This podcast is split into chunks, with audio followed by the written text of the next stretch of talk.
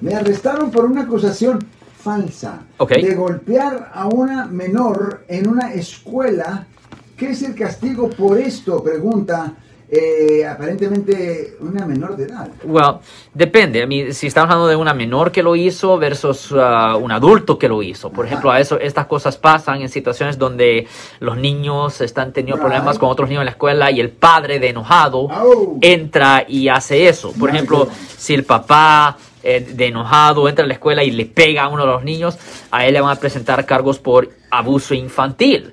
Eso es una violación del Código Penal sección 273 paréntesis A aquí en el estado de California, que conlleva una pena potencial de hasta seis años en la prisión estatal. Es Pero una cosa. cuando son golpes no tiene que estarse registrando como un predador sexual. No, no, no, no, porque no es algo sexual, es simplemente Ok. pe- darle- da- Ok. mira, no es nada sexual, es simplemente le están Pero sí dando. es bastante serio. Es bien serio, definitivamente, pero no es de registración sexual porque no estamos hablando de tocar partes privadas. Right, pero es abuso. Es un abuso infantil, pero no es sexual. Ok, Oye. perfecto. Bueno, pues eh, parece, damas y caballeros, que estaremos aquí un ratito después de que salgamos del aire. Si usted tiene una pregunta para Alex Cross.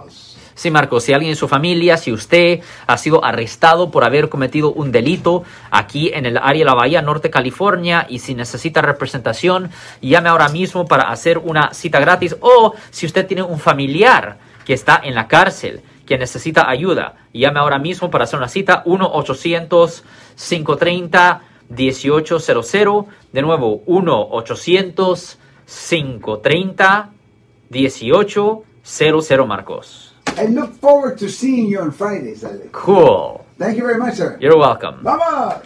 Si les gustó este video, suscríbanse a este canal, aprieten el botón para suscribirse y si quieren notificación de otros videos en el futuro, toquen la campana para obtener notificaciones.